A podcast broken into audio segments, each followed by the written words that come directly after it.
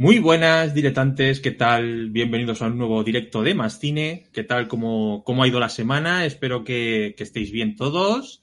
Vamos a ir hablando un poquito, como siempre, los, los domingos. algunos domingos no estamos, ¿vale? Por el verano y tal, pero vamos a intentar coger la costumbre todos los, todos los domingos de estar aquí un ratito hablando con, con vosotros de, pues ya sabéis, películas, series, incluso algún docu por ahí que tenemos para, para hablar, que tiene su, su rollo también. Y hoy, pues, estoy yo, estoy yo y está Ramón también. ¿Qué tal, Ramón? Muy bien. Pues nada, después de este verano que nos hemos tomado, bueno, este agosto más bien, más que el verano. Este agosto nos lo hemos tomado un poco más de relax, pero es que tampoco había mucho de cine para, o, por lo menos que nos interesase, que nos llamase la atención, no había mucha cosa. Pero de serie no ha estado mal, ¿eh? De serie sí, sí que es verdad que llevamos un verano sí. que está movidito, sí. Vamos a hablar de, de, de, lo que queréis, ¿no? O sea, yo creo que, básicamente está. A ver, bueno, hay que decir que Chris eh, volverá pronto, ¿vale? Es, eh, está claro que es, es, su tiempo de su tiempo de asueto, ¿vale? De disfrutar de, del verano y, y no, no aparece últimamente por los domingos, pero tranquilos que el martes, así ya hago spam, Martes, 8 de la tarde, eh, tenemos el debate de los anillos de poder de los dos primeros episodios con dos invitadas, con el NG Cine, que estará, estará con nosotros otra vez después de, de Dune. Y también traeremos a una invitada que se llama Aredel, que nos no gustará que la conozcáis porque eh, forma parte de, de, la Sociedad Tolkien Española y además tiene su, su canal también con, con, más compañeros de El Grito de Morgoth. O sea que eh, la tenéis ahí en, en, Twitter por si queréis, por si queréis buscarla. Y nos hablará un poquito de, Tolkien también, de la parte un poquito también del libro, para que sepamos más cosas. Y ahí es donde meteremos la, el, el, el, debate bueno. Hoy vamos a hablar de los anillos de poder y de House of Dragon, ahora al principio, eh, pero bueno, sin spoilers, ¿vale? Pues eh, primeras impresiones, por decirlo así, que además los dos son dos capítulos, lo que hemos visto a día de hoy, o sea que eh, será solo un, un, aperitivo, ¿vale? De lo que tendremos el, en el debate. Eh, entonces, pues sí, Ramón, si quiere, empezamos por los anillos de poder, ¿no? A un poco de opinión. Si quiere, de... no, no, lo dejamos, al serlo gordo, no lo dejamos para el final, ahí que entra tensión. No, no. O mira, si quieres, eh, podemos dejar los anillos de. Bueno, hablamos de los anillos de poder ahora y dejamos House of Dragon para el final, por ejemplo. Venga, ¿no? vale. Bueno, vale. quizás a lo mejor para el final, ya que es un poco más tarde, podríamos dejarlo de Hammer, que es un poco más turbio, más para adultos. No sé qué es lo más para adultos, si lo de los anillos o lo de Hammer, o de la saga Hammer, ¿sabes? O sí, sea... la, el, la, del dragón, la casa del dragón también es durilla, ¿eh? tiene violencia, sexo, es, es, es para adultos, está claro. Qué bien suena todo pues sí. eso, o sea, pues, o sea... Nada, pues, eso lo dejamos para el final, empezamos por los anillos de poder, sí, mejor. Sí, yo lo primero que quería, sí quería co comentar, porque eh, el fin de semana son los anillos de poder, está claro, es el estreno de, de la semana. Algunos dicen que el estreno del año, ¿no? En, en series. Pero sí que me gustaría decir algo de empezar, de nuestra opinión, porque realmente mmm, tengo que decir que a, a, mí personalmente Tolkien me toca de cerca porque me gusta mucho. Eh, he jugado los juegos de rol en su momento, he leído los, los libros hace años. Eh, el Hobbit hace poco sí que lo puede, lo leer eh, un poco más, ¿vale? El tiempo, el tiempo. Y, me toca más de cerca, ¿no? Por eso he estado más, más activo en redes, hablando de la serie, antes y ahora que ya hemos visto los capítulos. Y sí que me, me, gustaría hacer una reflexión, porque este fin de semana ha sido un poco eh, decepcionante, no por la serie, ¿vale? Porque en general me ha gustado, pero ahora hablaremos. Eh, es más decepcionante por el, el, el, el, cariz que ha tomado todo esto de hablar de una eh, serie o de una película que es tan importante y que ya todo el mundo se vuelve loco. ¿Vale? Se vuelve loco. Es decir, lo que yo he vivido estos días, o las últimas dos semanas con esta serie, me parece, lo voy a decir sinceramente, me parece lamentable en redes. O sea, pero no sabía yo que podía llegarse a este punto en el tema de Tolkien, ¿vale? Están siempre, que si Harry Potter, que si los fans de DC, los de Marvel peleados, que si los de Star Wars también, había un meme por ahí que me hacía mucha gracia de los fans de Star Wars viendo cómo se pelean los de, los de Tolkien ahora. Eh, es me da un poco de pena. Lo primero porque veo a mucha gente ilusionada, entre ellos yo. ¿eh? Yo también estaba ilusionado con, con la serie.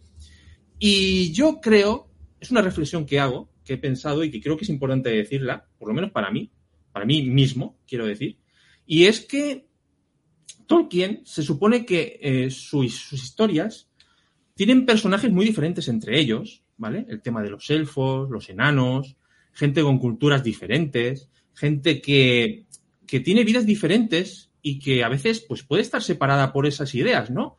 O por esas culturas, que es, al final es como la vida misma, ¿no? Y Tolkien sabía meter muy bien esa esencia que se llama, ¿no? Esa esencia de Tolkien, el canon de Tolkien, el lore de, Tolkien, en, en las en las adaptaciones que se hace o en sus libros. Eh, siempre está dentro esa esencia de personajes diferentes que se pueden ser amigos, que pueden tener una relación sin insultarse, sin pegarse, sin, sin, o sea, respetándose, ¿no? Que al final yo creo que es lo que deberíamos hacer todos. Y me da mucha pena que mucha gente esté lanzando mierda, completamente mierda, insultos, eh, a gente que está hablando, que da su opinión en, sus redes sociales, que vaya a sus redes sociales a decirle, la serie es una mierda y tú no tienes razón en nada, no tiene por qué gustarte nada y les insulta y me parece todo de verdad una cosa de críos completamente y desde luego como reflexión, si estás intentando que la gente respete una obra como es la de Tolkien, así, como lo, de esa manera, tan falta de educación, me parece que no entiendo, entiendes a Tolkien, ¿vale? Y, y que seas tú el que defienda que una serie es canon o no es canon, o si respeta la esencia de Tolkien, me parece que no eres la persona adecuada. Eh, creo que es, no sé yo si una parte de las historias de la serie serán canon, si no serán canon, algunas sí, algunas no, pero las que no es canon es tu opinión contra los demás. Esa sí que no va a ser canon. O sea, eso es lo que quería decir, simplemente. O sea, Tolkien no es eso. Así que eh, Tolkien es algo más, más, civilizado, por decirlo así, ¿vale? Así que nada, es, solo quería decir esto, sin más, ¿vale? No va a servir para nada, por supuesto, claro, que a la gente le va a dar igual, pero bueno, yo dejo ahí mi opinión porque es mi canal y, y lo puedo hacer y ya está. Así que nada, Ramón, venga, va, dale y, o si quieres ver el chat o lo que quieras y dale. Al hilo, na, nada, ya que has empezado con eso, al hilo de esto, yo no soy ningún experto en, en Tolkien, ni muchísimo menos, así que estas cosas, pues yo me, me baso en, en, la gente que sabe, se lo ha leído todo, se lo ha estudiado, se lo sabe casi todo de memoria. Pues yo al final he leído El Hobbit y La Comunidad del Anillo y Las Dos Torres hasta la mitad, porque sí que es verdad que se me hace un poco farragoso el describiendo. Pero bueno, el, el Hobbit o la Comunidad del Anillo a mí me gustaron mucho, me lo pasé muy bien. Pero sí que es verdad que cuando ya se empiezan a entrar en batalla y tal y describir tantas cosas. Pues... Pero bueno, al hilo de lo que tú comentabas, eh, hace poco compartía un, un amigo de alguien retuiteaba, ¿no? De alguien que controla mucho, mucho de, de, Tolkien, poniendo todos los grandes logros que han hecho personajes femeninos en, en los libros de, de, Tolkien. Imagino que haya incluido, porque la lista es inmensa. O sea, imagino que haya metido Silmarillion, apéndices, cartas seguramente, que también sé que la gente se basa en muchas cosas de, las que escribió en cartas. Y es enorme. No solo de batallas, que también mete una lista de mujeres que han participado en batallas, mujeres que han vencido a villanos, eh, sino también de, de, grandes logros que han conseguido para su pueblo y todas estas cosas. O sea, cuando ya tienes de base eh, esto, o sea, criticar a la serie por esto, cuando ya está de base del de propio. Que sí que es verdad que en algún momento, en la, la, trilogía, por ejemplo, de Peter Jackson, que ha habido algún personaje femenino que no tenía tanto, tanto protagonismo, se le ha dado más. Pero luego lo ha tenido. Luego, en, en otras partes, aunque no haya sido en ese libro, pero luego en apéndices, en Silmarillion, en todas estas cosas, han tenido más. Entonces, es que no lo entiendo, es que me parece tan absurdo y además que es ficción. O sea, fue, además de todo eso, es que es ficción. ¿Qué más da? Da igual, en fin, me, me parece absurdo todo este tema. Y bueno, sobre la, sobre la serie ya, ya en sí, eh, yo sé que es verdad que no, no, iba con tanto entusiasmo, no soy tan, tan fan como Fran. Eh, pero bueno, de momento lo que he visto en estos dos primeros capítulos, sin llegar a, a crearme ahí una expectación por ver el siguiente capítulo y tal, pero me ha gustado a nivel técnico, me parece que está muy chulo. De historia, pues sí que es verdad que está tocando esta hora bastante dispersa, porque está tocando, está presentando muchos personajes, hay muchas tramas, está con los pelosos, está con Galadriel, está con los enanos, está con... Entonces hay muchas líneas abiertas que yo imagino que poco a poco todo esto tenderá a coger unas ramas más definidas. De momento tengo interés. No tengo un gran, una gran expectación, pero tengo interés por seguir viéndola.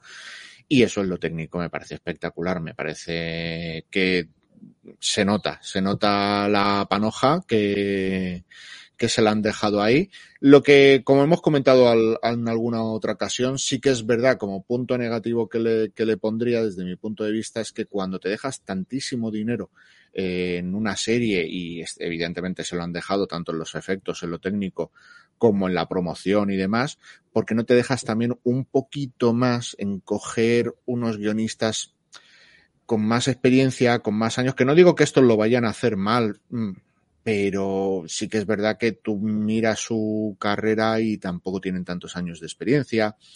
También por lo que he leído, aparte de Bayona, el resto de directores pasa lo mismo. Son gente que ha hecho uno o dos capítulos de alguna serie.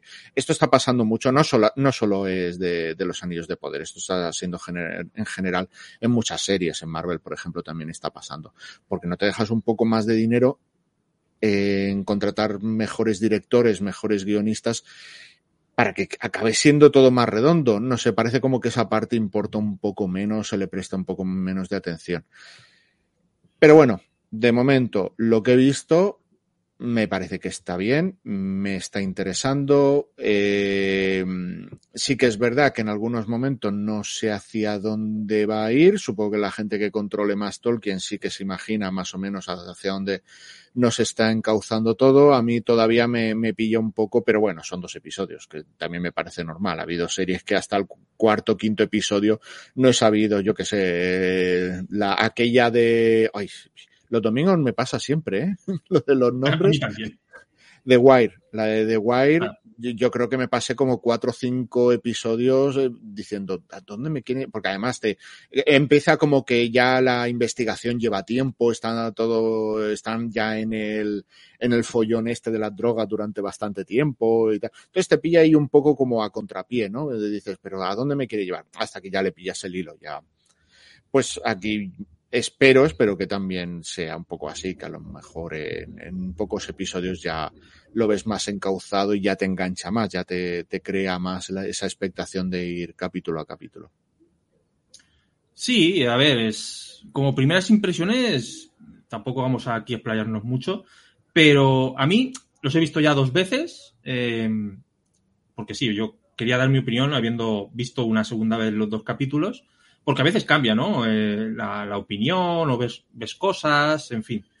Quería ver dos veces los, dos capítulos y es verdad que yo creo que estamos la mayoría un poco igual. Yo creo que dos capítulos todavía es pronto para saber eh, si esto nos acaba gustando o no. Es decir, a mí lo que he visto en general me ha gustado, pero no me ha llegado a enamorar. Es decir, eh, hay cositas que sí, ¿vale? Hay algunos momentos, el prólogo que tiene, a pesar de que se me ha hecho un poquito corto, pensaba que, que, duraría un poco más, pero sí que me ha gustado, ha habido cosas que me han gustado, el prólogo me ha gustado, aunque ha sido cortito, la forma de empezar la serie me ha gustado, que además lo he puesto en Twitter, tiene mucho que ver, la escena, la primera escena de la película tiene mucho que ver con esta de las peleas de, de, que tenemos en general en, en redes sociales. Creo que está, está muy chulo esa, esa primera escena. Eh, y creo que eh, el apartado visual, todo eso, yo creo que todo el mundo lo ha dicho hasta saciedad. Eh, se han gastado los billetes, se ve todo genial, todo muy bien, eh, se han currado mucho todo, ¿vale? Eh, tiene una estética muy Peter Jackson. La gente se ha quejado de todo, ¿vale? O sea, absolutamente de todo, ¿no? Y una de ellas era que Peter Jackson aquí tampoco estaba, ¿no? La serie podrá parecerse o no a la esencia de Tolkien, que quizás es verdad que todavía le falta un poco en el tema de los guiones, eh, creo que se han. El tema de, los diálogos, que lógicamente, pues la mayoría se los tienen que inventar, em, se nota que están todavía verdes. Es decir, eh, yo veo que están intentando que los diálogos se parezcan o, o fluyan como si fuese una historia de Tolkien literaria, y se nota que todavía están un poquito verdes, ¿vale? Y que a veces son. intentan que sea densos, intentan poner frases muy elocuentes. Eso lo he notado en el primer capítulo, y eso quizás no les acaba de funcionar todavía. Luego hay diálogos que son muy campechanos, por decirlo así, y ah, se nota demasiado el contraste, ¿vale? Entonces, creo que eso es lo que más tienen que pulir, el tema de los diálogos, de los personajes. Mm, hay personajes que me gustan más, que me gustan menos, y lo que decía de Peter Jackson es que yo sí veo una continu- continuidad de la serie con las, con las, con la trilogía, sobre todo con la trilogía de, del Señor de los Anillos, primero porque se vuelve a Nueva Zelanda, se vuelve, se nota que han utilizado eh, decorados, paisajes y, hay partes de algunos sitios de la Tierra Media que se nota mucho que es Peter Jackson. He puesto en Twitter algunos ejemplos, algunos detalles también ¿eh? de objetos que llevan algunos personajes que se ven en otros personajes del Señor de los Anillos. Eh, en Arondir, por ejemplo, por si queréis echar un, ojo, ¿vale? El brochito que lleva Arondir lo lleva otro personaje en la trilogía del Señor de los Anillos. Y tienen esos guiños, ¿vale? Y yo creo que por parte de Peter Jackson sí que hay una continuidad. Lógicamente todo no se va a parecer. Lo que no, solo faltaría que no tuviera la gente o Bayona que dirige estos dos primeros episodios personalidad suficiente como para hacer su propio estilo, ¿no? Solo faltaría que fuera todo Peter Jackson. Pero hay cosas que se parecen mucho. Eh, Casa Doom me ha encantado. Yo creo que la parte de los enanos es lo mejor. Es súper fiel también a, Jackson. E incluso yo creo que es bastante fiel a, a lo que son los libros en general. Em, quizás eh, una de las cosas que menos me gusten, pues sea la estética de, lo, de algunos elfos, ¿no? Eh, me chirría todavía el tema de- del peinado, estos peinados un poco modernillos, ¿no? que digo yo, parecen que están sacados un poco de la zona de Alicante pijita, ¿vale? ¿No? O sea, estos repeinados así con el flequillito. Eh, me cuesta un poco todavía, sobre todo con, con Elrond y Celeborn no me ha gustado mucho, el elfo de que, que es el, forjador de, de- el herrero, el élfico. Eh, no me ha gustado mucho el cast, tampoco de él. Tiene cositas, ¿no? Tiene cositas que, pues bueno, yo creo que nos tenemos que hacer también a, a la historia de los personajes. Es cierto que ya lo hablaremos en el debate, cuando esté Aredel, que está por aquí. Eh, hay cosas que lógicamente no vamos a ver. ¿eh? No solo porque no puedan hacerlo por los derechos, eh, es más porque no, no cotiza. Es decir, no podemos ver ciertas cosas porque no hay tiempo ni dinero para contar todo eso, ¿vale? Ya lo hablaremos en el debate. Y, pero bueno, en líneas de general estoy contento, estoy contento, pero necesito que me enamore la serie todavía. Es decir, eh, quiero ver el tercero.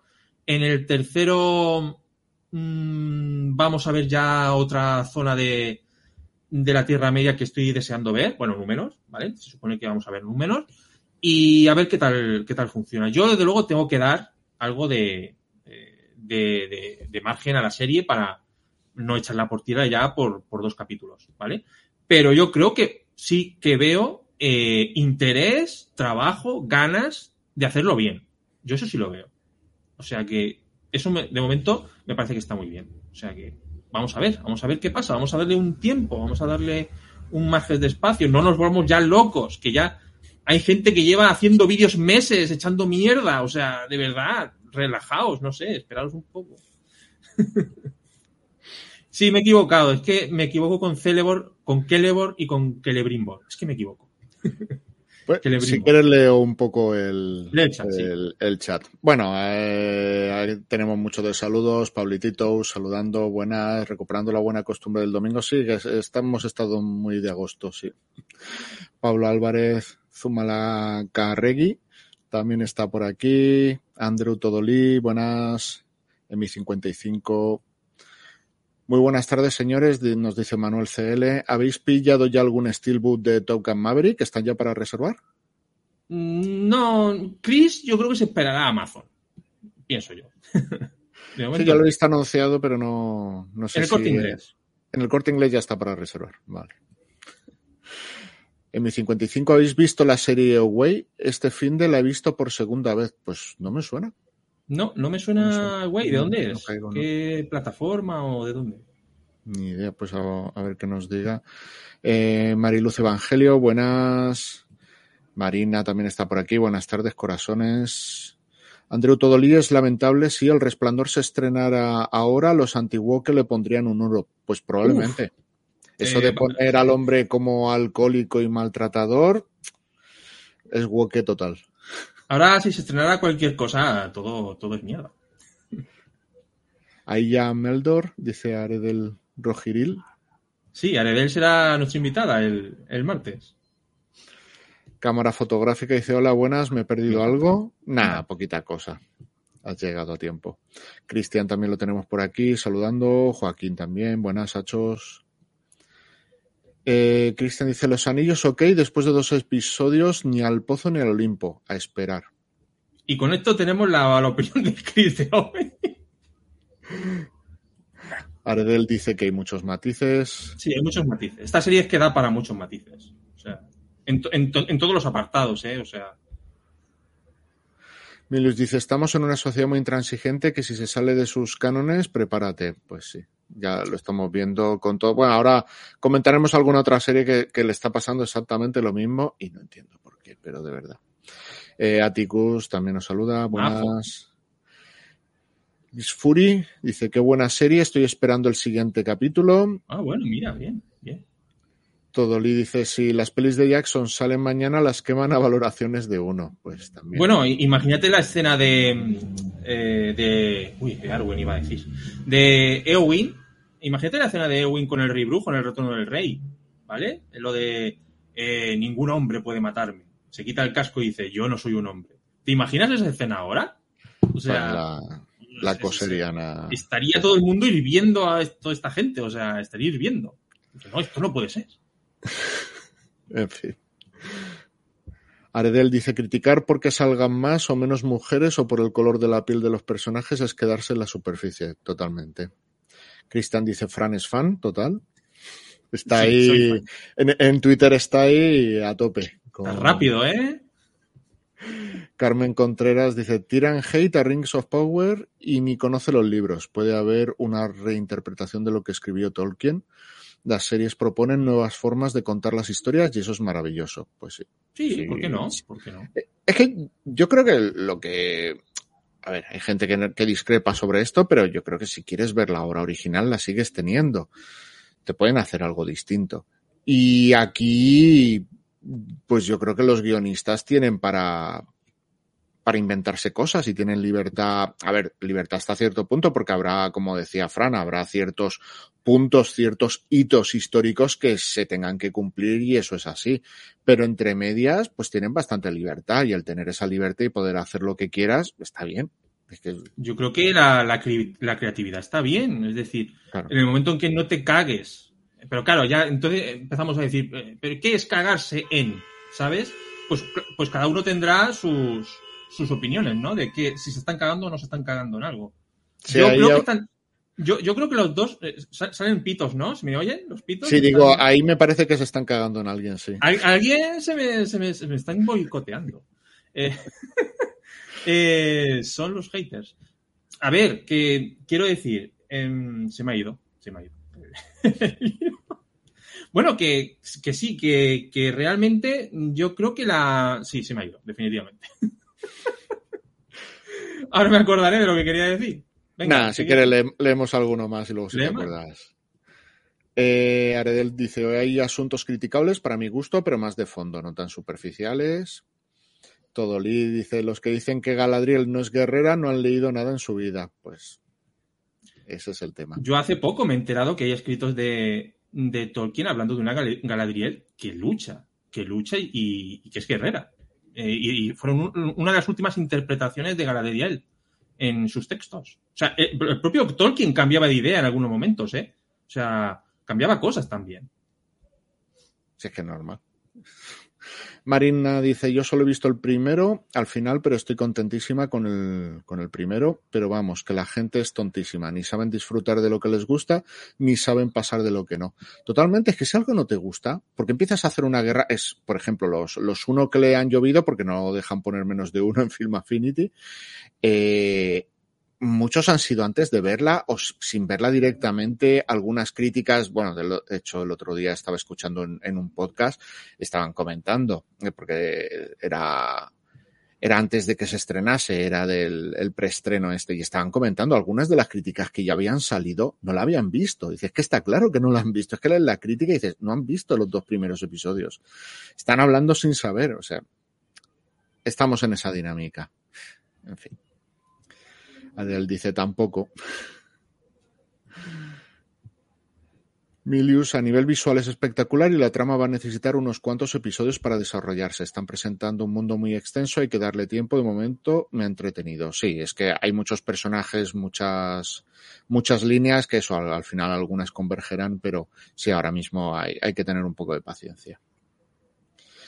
Ya veremos cómo va evolucionando. Marina dice, es eso, también hay que darle tiempo que el tema tiene mandanga, pues sí. Eh, Aredel dice que hay guiños. Hay guiños, sí.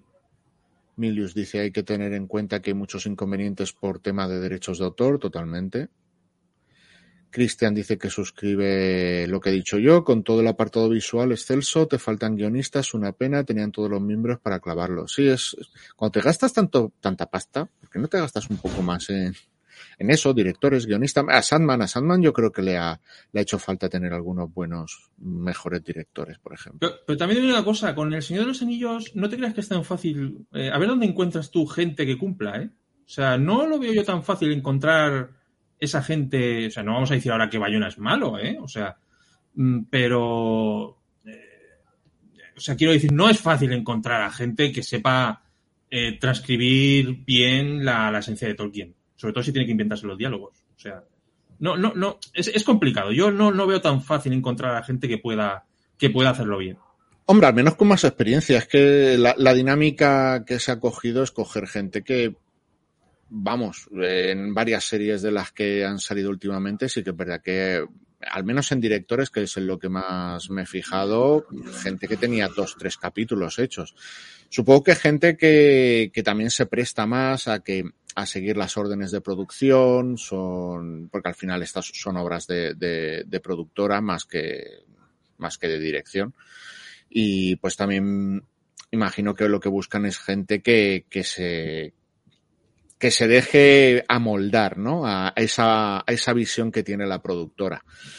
Y por eso supongo que cogen esos, pero no sé, puedes coger a alguien con más experiencia y que pueda entrar en lo que tú quieres hacer, no sé, son, es que es muy complicado. Lo del Señor de los Anillos es muy complicado, sea lo que sea. Es decir, eh, Peter Jackson tenía el libro. Si es que tenía el libro de la primera línea a la última línea. Lo tenía todo. No tenía ni que tocar diálogo siquiera. Solo, pues, estructurar lógicamente algo de televisión, o sea, perdón, de libros a, a cine.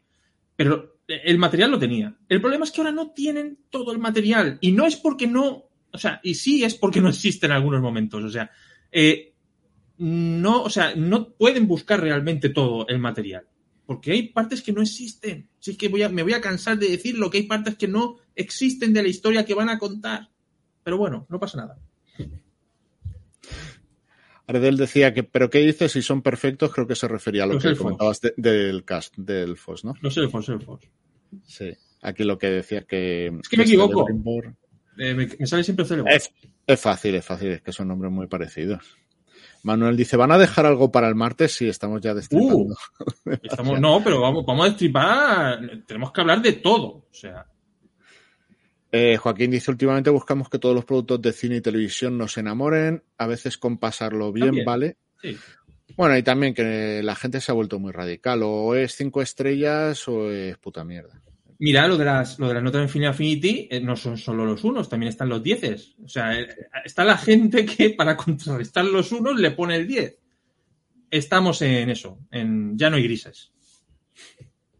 Milius dice que está de acuerdo contigo en que el diseño de los elfos tampoco le entusiasma. Y Marina dice que la, la peluca del Ron podría ser Paquita la del barrio. A mí, Celeborn me, me fastidia un poco más. Es verdad que el, el, actor que hace de Elrond en general me gusta. O sea, yo creo que le tiene un buen. O sea, me parece que lo hace bien, que tiene su, su rollo, yo creo que me va a gustar. Ahora, el de Celeborn tiene mucho trabajo por delante. El hombre tiene que. ¿Ves? He dicho Celeborn otra vez. Celebrimbor, leche. Celebrimbor, es que es muy largo. Eh, Celebrimbor aún ese hombre tiene que. Tiene que convencer. Y es importante ese personaje, ¿eh? Tenemos por aquí también a Manolo que nos saluda. Buenas. Buenas Manolo. Mira, tenemos Ojo. aquí a Manu. Dice, mañana Fran llega, don't worry, a Venecia. Fran, toquemos Eh, madera. Ojo, eh, mira, ya que hago, porque a veces ellos nos hacen spam, vamos a hacerle spam también, también, eh, también, que en temporada de Sí. premios a las 10 y cuarto, después de nosotros, os podéis ir a temporada de premios, 10 y cuarto, que van a hablar de Venecia, del Festival de Venecia, y van a hablar de las películas que nos van a llegar ahora a partir de septiembre. Cuidadito. Eh, habla bien de Olivia, ¿eh? Por favor. Ya tengo Esta tar- bastante, pues tengo bastante ya peleas este fin de semana. ¿Era hoy, esta tarde noche, cuando se, se acababa el embargo de, de la ballena, de Whale? Eh, sí, creo, Creo que, ya hay críticas O sea por que- ahí. Sí, empezaron a aparecer, estarán Sí, sí, sí, apareciendo. Sí, esa hay, le- hay ganas con esa. sí. Y ya puedo adelantar porque le- lo que he estado leyendo, que Brendan Fraser, que es el prota de The Whale, de Aronofsky, muy bien. O sea que va a estar ahí, ¿eh? Y yo contentísimo con él. Tiene muy buena pinta. Mira, no, no la he visto últimamente, pero la quiero recomendar y la, y la, la quiero volver a ver. Una película de Brendan Fraser que me encantó en su día cuando la vi en el cine, la de Dioses y Monstruos.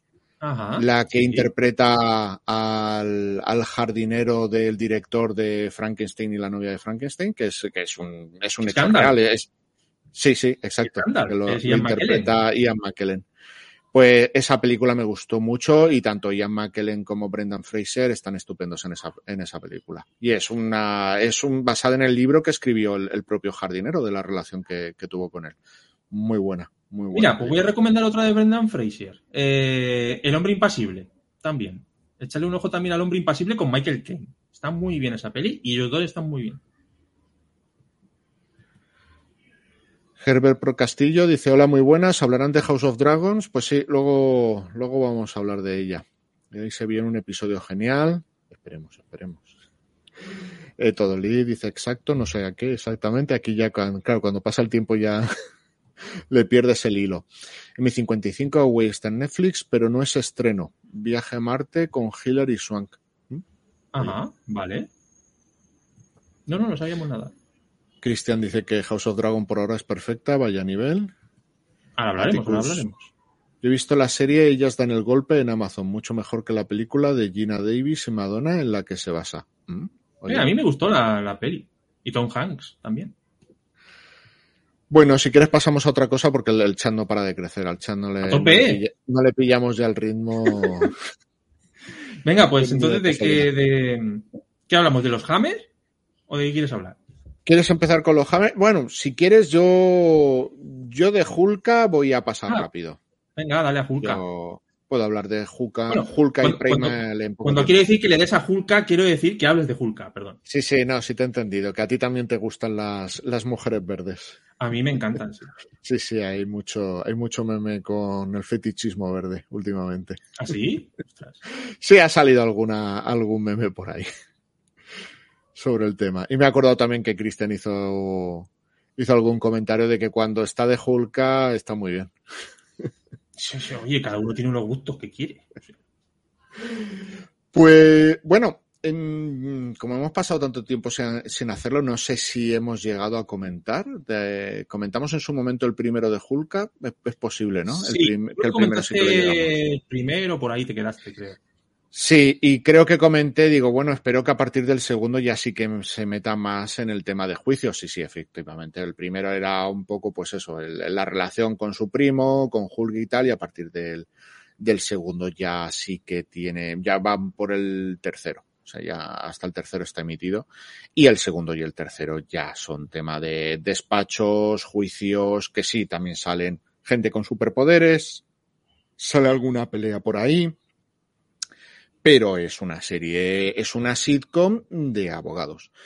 Y que es curioso que había gente, bueno, Joaquín ha, compartido por ahí por Twitter algo también de que había gente, es que esto es demasiado de abogados, ya, es que Julka, es que en los cómics también era así, en los cómics también era abogada y su trabajo era ese.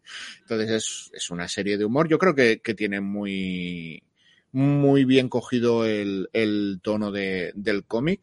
No he leído muchos cómics de Hulka, pero bueno, en su momento, siendo chiquillo, me leí un par y, y, a mí me resultaban graciosos por eso, porque no era la típica historia de, de superhéroes, que sí que tiene sus momentos, tiene sus peleillas, tiene sus villanos, tiene sus superhéroes, tiene sus cosas, pero tiene mucho, mucho de, de tema de juicios, abogados, de prepararse la investigación, de lo típico de la serie, ¿no? De preparar al, al cliente para cuando tenga que subir al estrado, cómo contestar, todas estas cosas. Y todo esto hecho con bastante humor.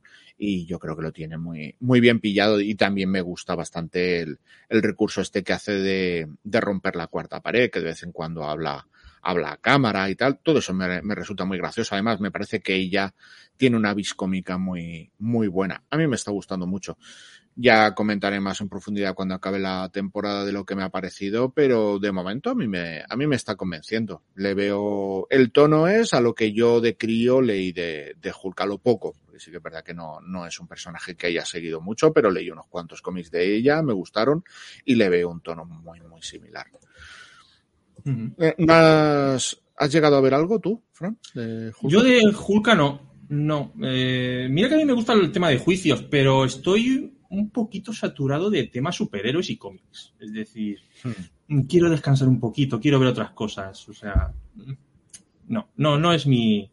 No, además, eh, voy a ser sincero, eh, no, no, tenía muchas ganas tampoco de ver este. O sea, cuando aparecen personajes que no conozco mucho, mmm, no, no me dan mucha. Ya hay demasiados personajes. Entonces, next.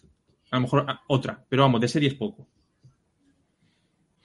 Y bueno, de Primal también voy a ser rápido. Primal, bueno, ya algún que otro domingo he hablado de, de, ella, me parece una serie de animación brutal, es para adultos, es muy bruta, es muy bestia. Y en esta segunda temporada se nota que han pillado el estilo Conan. La primera temporada era más el rollo ese primitivo de hombre de las cavernas y tal, era todo como más sencillo, todo el, el, tema de mm, relaciones con otros personajes, eh, parajes y tal. Y en esta segunda ya todo ese mundo se está enriqueciendo mucho, se están encontrando con otras tribus, eh, temas de brujería, sectas. Eh, y todo esto es una serie muda, o sea, es una serie en la que no hablan, como mucho hacen uh, uh, y ya está, porque es un hombre de las cavernas, los protagonistas son, es un hombre de la caverna, de las cavernas y una Tyrannosaurus Rex. Ya está. Y sí, bueno, por lo menos sí que se oye, claro, cuando llegan a, se encuentran con, con, tribus, se encuentran con una especie de vikingos, se encuentran con unos un, de un culto y, y, estas cosas, entre ellos hablan, pero es un lenguaje inventado, es un lenguaje, pero bueno, ahí sí que se nota que pues están más o menos por los gestos, las cosas, te queda claro lo que dicen. Y a mí me está gustando muchísimo. Sí que es verdad que lleva dos episodios, son cortos, son de 20 minutos, pero sí que lleva como dos episodios, dos episodios y medio que son carnicería total. Son, a mí me está empezando a saturar un pelín, pero bueno, me da la sensación de, porque esto va a concluir, esta trama, este punto en el que han, va a concluir ya, pero se han pasado dos episodios bastante intensos de, de, de gore y sangre a, a tutiplén que eso que es, es, de dibujos, pero no es para niños. Hay que tenerlo claro. Es importante para los padres, que luego los, aparecen los padres preguntando por ahí, pero el, mi hijo puede ver esta serie, pues igual no. Claro, a lo mejor también puede dar, si alguien le que es del creador de las supernenas y estas cosas, pues, ah, para los chiquillos. No, no. No, este hombre ha hecho también. Para los chiquillos, toma, desmembra, desmembra, desmembramiento.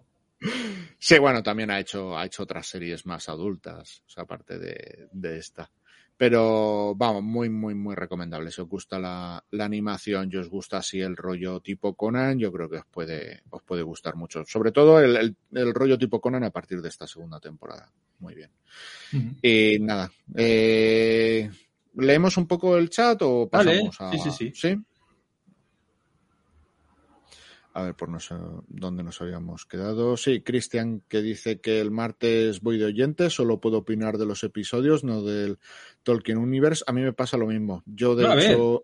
vamos a hacer debate de la serie. Vamos a hacer debate de la serie. Pero vamos a hablar de la serie. Es decir, eh, no vamos a hablar de los libros. O sea, vamos. Hombre, Aredel nos podrá comentar cositas, ¿vale? De los libros, que para eso viene también, y para que dé su opinión también de la serie, ¿vale? Otro punto de vista. Pero vamos a hablar sobre todo de la serie. A ver que se me ha movido esto. Eh, cámara dice, ¿habéis visto 42 segundos? No me suena. 42 eh, segundos es la de. Sí, la de Dani de la Orden, la película española que se ha estrenado, ¿verdad? Este, este fin de. Que va sobre. Bueno, en realidad tiene muy buenas, muy buenas notas y, y va sobre el sobre la selección de waterpolo de España eh, si no me equivoco, fue cuando ganó la plata en, los Juegos de Barcelona. Eh, hubo un. En, este afán de superación de esa selección que fue buenísima, sí que es verdad que hubo, hubo los, esos jugadores, hubo algunos que lo que fue complicado, fue complicado todo aquello. O sea que, bueno, eh, no lo hemos visto, pero sí que parece interesante esa, esa peli. José Ignacio García dice, la calidad, las tramas y carisma de personajes lo dirá el tiempo, pero el continente visual me parece top. Aún falta por aparecer personajes también, ¿eh? O sea, vamos a ver. Manolo dice que los haters están debajo de tu casa, Fran, que han ido a por ti. Mm, es que no falla. Cuando le damos al directo y tenemos las ventanas abiertas, ya ruidos por todos lados. Aridel dice, de momento para mi gusto, las partes inventadas están siendo las que más me están gustando. Sí, pero, pero yo creo que es porque, claro, no le tocan. no le tocan sus personajes. ¿Sabes? Por eso es lo que le gustan más. Lo entiendo, lo entiendo. José Ignacio dice, la casa del dragón ya me ha enganchado. Ahora, ahora vamos a hablar de, de ella. Frick Deckard dice, no importa la raza o el sexo de los personajes, sino la manera en la que estos se desarrollan sin necesidad de menospreciar a ninguno por lo mismo. Mira, de hecho, el otro día tenía una conversación con un amigo que es también muy fan de, de Sandman y estábamos hablando sobre lo de muerte negra. Eh, el personaje de muerte es blanco, blanco como, como la cal, como, como el yeso. Es, un personaje que va vestida siempre de negro y ella es de tez muy, muy pálida. Es el rollo gótica y tal. Y en, sí que tiene esa estética, pero es una mujer, eh, afro-británica. Creo que, creo que la actriz es, británica. Pero lo hace estupendamente, aclava al personaje, es tal cual la muerte del cómic. Entonces, ¿qué más da la raza? ¿Qué más da que sea... ¿Lo hace bien? Si tiene ese rollo gótico, lo hace bien, ¿qué más da? Sí, tienes esa imagen del cómic, es lo que vas, vas pensando, en la que tienes en el póster, en la camiseta. Yo también tengo camisetas de muerte. Cuando, cuando hablamos de, de, personajes, de personajes de ficción, no pasa nada, yo creo. ¿Qué más da? Eh, lo que pasa, claro, el problema es cuando ya te metes con personajes históricos, ¿no? Si empiezas a cambiar la historia, Ahí ya habría más debate, ¿vale? Pero Ana Bolena, ¿no? Cambiar a Ana Bolena o lo que sea. Igual eso ya es más raro. Pero bueno. Sí, pero en este caso es un personaje de ficción, ¿qué más da? Y de hecho no son ni, no son ni humanos, ¿qué más da de, qué color sea? Como si te lo ponen verde. Pues venga, azul, venga, vamos a cambiar. No, que esos son de Avatar. No, los de Avatar no. ¿Ves? Con eso sí que tengo yo prejuicios. Con los pitufos azules. De verdad, que es una cosa. Concepción Hernández dice que la Casa del Dragón me está encantando de momento. Sí, yo creo que el sentimiento es bastante generalizado, sí. Eh, Cristian dice, tampoco criticar un producto es criticar a sus fans. En ambos bandos hay que calmarse siempre.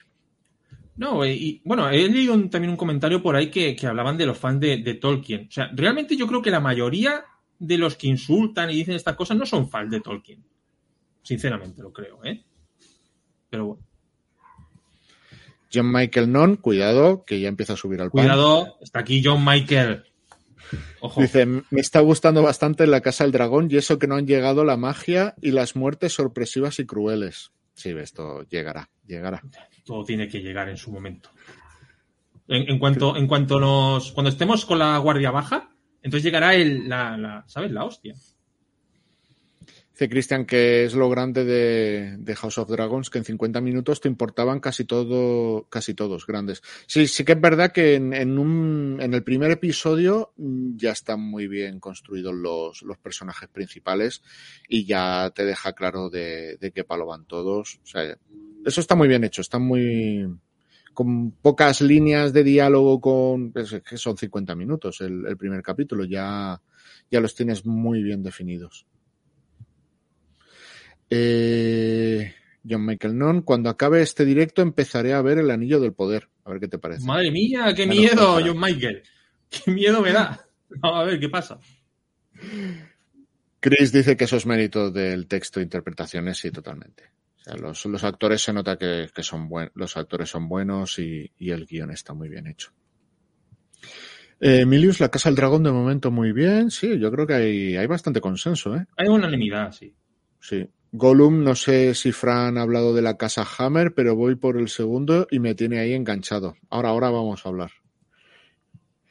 Y dice, por cierto, buenas tardes a todos. Buenas. buenas José Ignacio, la violencia, la violencia, el sexo y el poder tiran mucho, amigos. Sí, también nos tira un poquillo el morbo de. Hay amigos, si es que, si es que Juego de Tronos al final es una telenovela.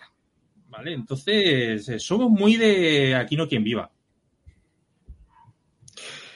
Herbert nos pregunta si vamos a hablar de otra serie, House of Dragons. Sí, sí, vamos ahora, ahora con ello. Eh, Mano nos da gracias por la promo. Marina dice que con Ian McKellen, sí, cuando hablábamos de la de Dioses y Monstruos, dice, ah, eso, jaja, me gustó mucho también, muy buena. Yo la disfruté mucho en el, en el cine cuando la vi.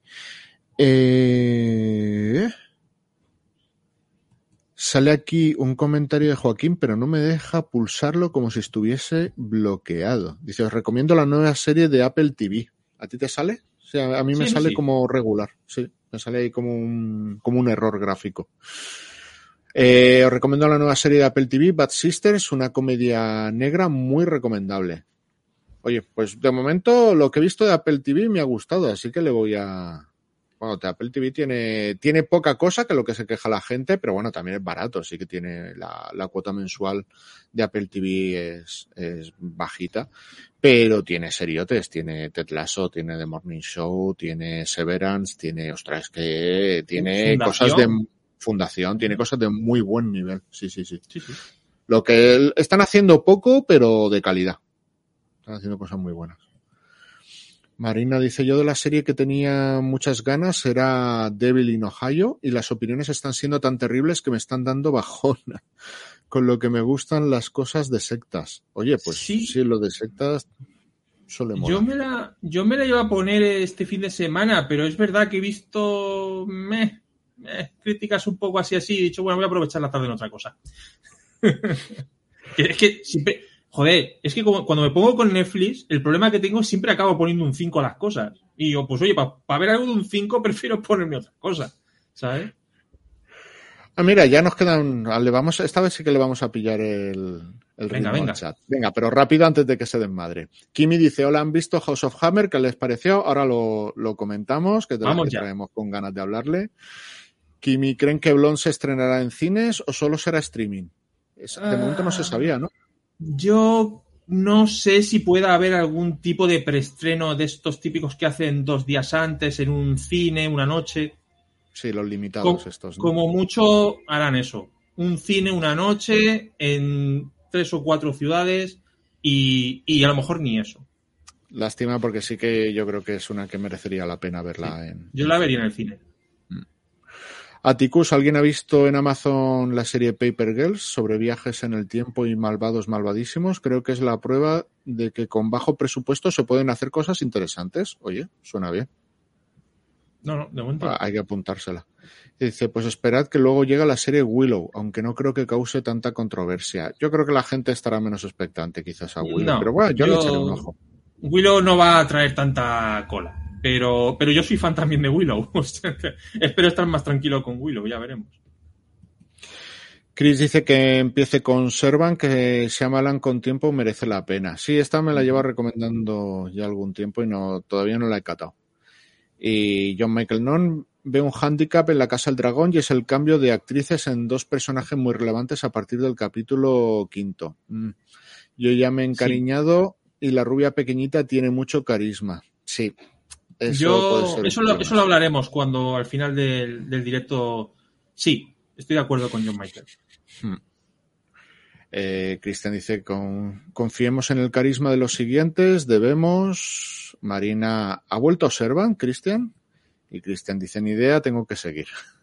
Vale, pues nada, aquí ya lo dejamos, ya, ya ha estado bien de, de chat. Venga, vamos aquí a hablar de nuestro libro, digo de nuestra serie. Venga, va, dale a, a, la, a, la, saga de los Hammer. ¿Empiezo yo con la saga sí, de los Hammer? Explica un poquito eh... si quieres el contexto. ¿De qué es esto? Bueno, es, es, son tres episodios, o sea, es una miniserie, eh, tres episodios de una hora. De hecho, creo que están casi, casi clavados 59, una hora 5, vamos, casi clavados a una hora los tres episodios. HBO, ¿no? ¿Era HBO? Sí. ¿no? Eh, está en HBO, pero es producción. Eh, ay, no Discovery, Discovery Plus, me dijiste. Es distribuida por Discovery Plus y producida por una, creo que es una productora de las habituales que hace cosas para Discovery Plus. De hecho, es una de las pegas que le veo, que ahora comentaré. Pero bueno, para poneros en contexto, el actor Armie Hammer hace unos años eh, hubo una controversia porque salió una chica eh, compartiendo pantallazos de conversaciones que había tenido con él por, eh, creo que era por Instagram. En, en, privado por Instagram y a partir de que esta chica las compartió empezaron a salir más chicas eh, compartiendo y bueno eran eran conversaciones que ya no solo el, al principio, que parece un poco como que, bueno, es que este hombre está casado con hijos y está tonteando con otras con Instagram, no, es que luego esto va, va subiendo a otros niveles de, de control, manipulación, violencia, eh, te lo mezclan un poco con el tema y te hablan bastante al principio. Yo creo que eso es una de las cosas que sí que me ha gustado de, la serie, que te lo deja claro, porque empiezan a hablar de que es, es, por el tema BDSM, pero llega un momento en que te dicen, te dejan claro que no, no es por el tema BDSM. Él es tal cual lo que cuentan las chicas que les ha pasado con, con él es el, es el perfil de un maltratador. No ponen palabras de seguridad, no ponen las cosas básicas de cuando dos personas van a tener una relación de dominación, que es que mínimo que poner una palabra de seguridad para saber cuándo, cuándo parar, que la persona que está sometida pues tenga control en todo momento de la situación y poder parar en, en, el momento y que hayan cosas acordadas y que se haya hablado todo previamente y acordado y que la otra persona no vaya a hacer cosas que tú no quieres que haga, etcétera, etcétera, etcétera. Eso me parece que está bien que ha habido en, en otras series, en otras cosas como que, que no, es que esto es, es sadomasoquismo, esto es el mal, esto pasa por meterse en estas cosas. No, a ver, hay gente que hace estas cosas y no les pasa lo que les ha pasado a estas chicas. No, y que, eh, y que, está, y que realmente esas, esas sesiones para él de sadomasoquismo realmente no son así, primero por lo que tú dices, y porque lógicamente ellas ni saben las normas de nada, porque él no ponía normas prácticamente, y que además, eh, lógicamente ellas no sabían nada de, de sadomasoquismo, es decir, nunca claro. lo habían hecho, con lo cual él se podía aprovechar de ellas. Claro, encima buscaba personas que no conocían nada de este mundillo y que al final, pues como comenta una, al final accedía pues porque era él, era alguien famoso, yo pensaba que no iba a tener ningún problema, como que le daba una cierta seguridad y que luego no era real esa, esa seguridad. Eh, claro, luego todo esto deriva a, a que una tía suya cuando salió todo este mogollón, dijo, no, es que esto no es solo de Armie Hammer, es que esto es una historia familiar.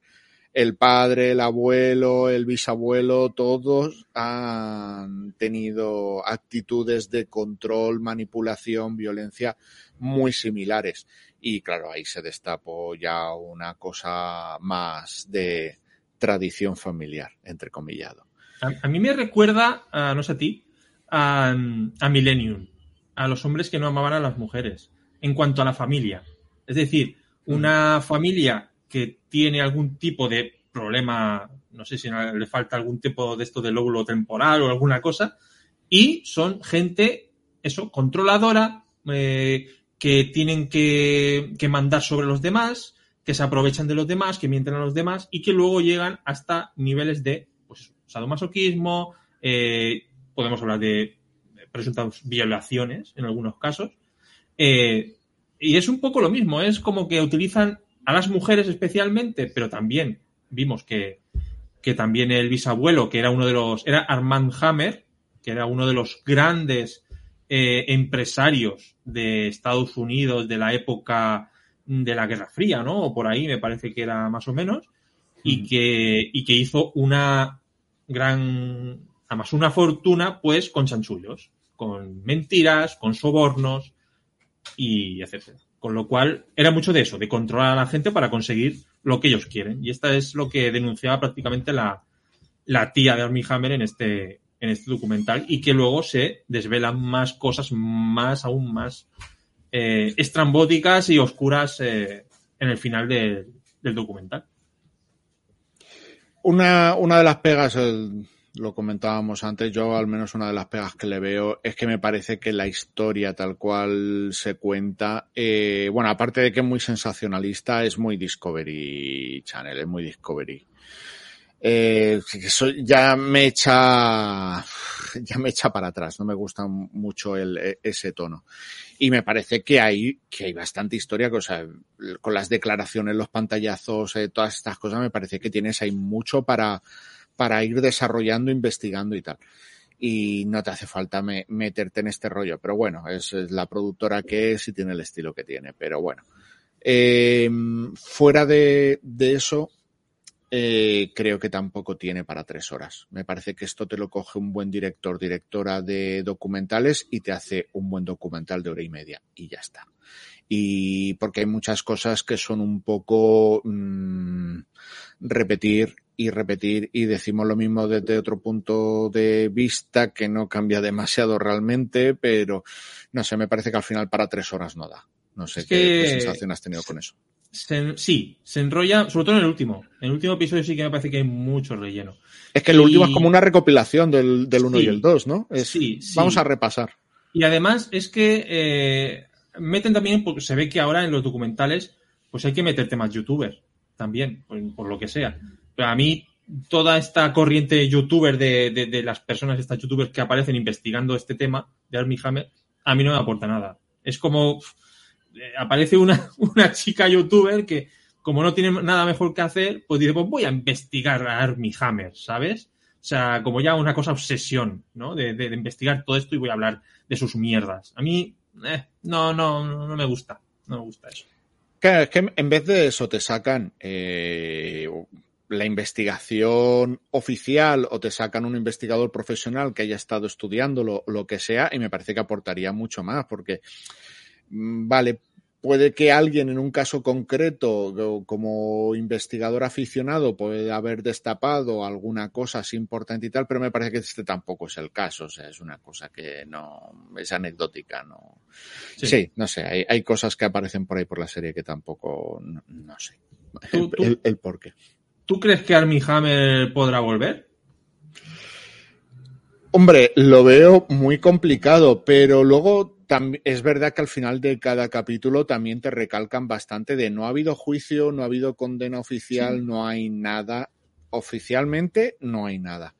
Entonces, pero claro, esto también me sorprende porque es que teniendo fotos, teniendo eh, pantallazos de conversaciones, que eso se podrá demostrar legalmente, o sea, que esto no haya llegado a nada también me sorprende, que eso es otra cosa que tampoco se dice en el documental y es una cosa que me interesa, porque esto no ha llegado a nada. O sea, el, el ¿por qué? Porque habiendo todas estas pruebas, no ha llegado a ningún sitio. O sea, todos esos temas me parecen más interesantes que algunas cosas de las que se cuentan y al final no te queda claro el por qué. Bueno, Él es que en está el- en el, ten en cuenta que en el documental te cuenta cómo tener dinero, pues consigue Sí, tapar muchas cosas. Ya. Sí, ¿sabes? sí, sí, sí, al final, pero sí, tampoco te queda claro exactamente el, el qué ha pasado, no sé. Me falta más, más investigación, más el contarte más detalladamente cómo, cómo han conseguido quitarse este marrón de encima con, Ta- con tantas chicas eh, acusándole de lo mismo. También es muy actual, es decir, es que es, algo que está pasando prácticamente ya Entonces, eh, pues supongo que habrá que esperar, claro. La justicia también va como va. Entonces, Ya. Sí. a- a- quizás dentro de unos meses o el año que viene, pues a lo mejor eh, se- se- se- hay denuncias y demás. A lo mejor se lleva adelante, no lo sé. Pues nada, bueno. No sé, ¿quieres comentar algo más de los Hammer? Eh, vamos a dejar a los Hammer tranquilos, Ah, que ya tienen bastante con sus mierdas. Pues sí, sí que es verdad que lo de la familia, cuando se mete en el segundo capítulo a contar toda la historia familiar, también tiene tela. Ahí Vaya, yo- vaya granu- granujas. ahí yo, yo sí que creo que puedes entender más por la época, ¿no?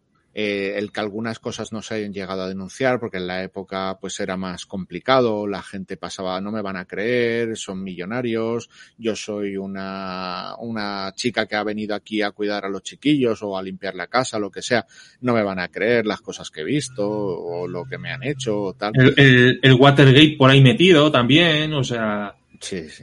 es que esta gente tenía, bueno, tenía, bueno, ahora no tiene tanta pasta porque ha pasado el tiempo, el, el Armand Hammer este murió ya en su momento y, pero sí, o sea, es, ya lo digo, es una, al final son familias muy, muy típicas, es decir, ellos tendrán mucho dinero, pero las mierdas siguen siendo las, o sea, eh, los trapos sucios sigue, o sea, da igual porque tengas, tenga mucho dinero, quiere decir que seas la familia perfecta, que es lo que parece, ¿no? Es- lo dicen en el documental, que parece que por fuera era la familia perfecta, pero por dentro, pues, las mierdas de todo el mundo, ¿no?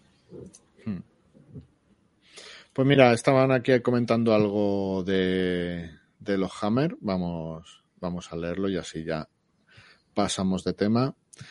Eh, Emilius dice que nos tenía que dejar, os sigo más tarde, un saludo, gracias por haber estado aquí. Bueno, mira, ya aprovecho, que siempre se nos olvida, que llevamos ya una hora. Ah, vale. Si queréis ayudarnos, darle al like, suscribirse, darle a todos en la campanita para, para que os avise de los directos, que si no de los directos no avisa. Eh, José Ignacio dice, recomiendo por mandato del cielo con Andrew Garfield, un inspector de policía mormón, dos asesinatos en su comunidad, dudas de fe, búsqueda de la verdad pese a la oposición de su iglesia. Nada mal, oye. He entendido policía mamón. No me lo Ah. tengáis en, en cuenta. Es que ya son horas Son malas horas. Son malas horas. Eh, dice que está en Disney Plus o Plus. No, no, plus, plus. Plus. Sí. Eh, John Michael Non dice, pues después de escucharos cancelo los anillos del poder, a mí Tolkien ni Funifa y me voy a ver los Hammer. Se han puesto los dientes largos. ¿Tendría cita con Lily James? Sí, sale, eh, sale por ahí Lily James, ¿no? Que, era, que llegó a tener algo con ella o algo así. No sé. Vale. Eh, Marina dice, el movimiento de Free Britney lo empezaron dos chicas que tenían un podcast y gracias a ellas avanzaron las cosas, acabó pudiendo salir de la mierda de su padre. Oigan. Sí, sí, es lo que comentábamos, que ah, habrá, hay casos en historias que sí que alguien aficionado ha, ha conseguido mover sí. y, de- y descubrir cosas importantes. Pero aquí en este caso, en Aquí este no. documental sí que me parece que está un poco, no sé, para, para rellenar, pero es que, es que no aquí, las, aquí las youtubers básicamente estaban para, para pues, pues eso, el cotilleo y ya está. Dice Marina que se va a cenar, pues nada, luego ya nos verás con un poco de lag Todo el mundo se va a las, a las 9 a las nueve. a cenar. Hora de Bueno, cenar luego clásica. volvéis. Y Gollum dice que nos deja un like. Muy bien, muchas gracias. Vale, pues si queréis, yo he comen- quería comentar un par de pelis que tengo aquí, mientras cenáis y nadie me escucha. Eh, voy a comentar un par de pelis que, que he visto este fin de. Mira, ah, eh, precisamente con la continuidad de Los Anillos de Poder, que la protagonista es Morphy Clark, como Galadriel, que no lo he dicho, pero a mí me encanta, a mí me gusta mucho eh, la Galadriel que hace esta chica. Eh, sobre todo porque solo lleva dos capítulos, ¿eh? Yo estoy seguro que luego lo hará aún mejor, seguro. Pues he dicho, mira, pues tenía pendiente Saint Maud, película de 2019 británica, que se estrenó en Sitges hace dos años y no pudimos ver. Y sí que quería verla, porque la, pu- la pusieron muy bien en, en, ese festival de Sitges. De hecho, era una de las que podían ganar. Al final ganó Possessor de, de Brandon Cronenberg, pero Saint Maud podía haber ganado también. Y se trata de una película que yo la he alquilado en Rakuten. La tenéis en, en alquiler en Apple TV en Rakuten. Y yo la he alquilado en Rakuten por 3,99 para poder verla. Es cortita también y de A24, o sea que es cortita y la podéis ver en un ratito.